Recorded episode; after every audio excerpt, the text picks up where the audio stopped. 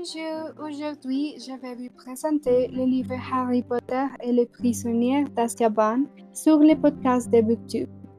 Le livre a été écrit par J.K. Rowling et il a été publié le 8 juillet 1999. C'est un livre britannique et son genre est fantastique. Et le troisième livre de la série Harry Potter, dans lequel Harry est informé qu'un prisonnier d'Azkaban Sirius Black évadé. Harry découvre plus tard que Black est son parent et qu'il vient pour le retrouver. Black s'est avéré innocent et Harry a dû remonter le temps pour que son parent ne se fasse pas prendre. C'est mon livre préféré de la série car j'aime les voyages dans le temps.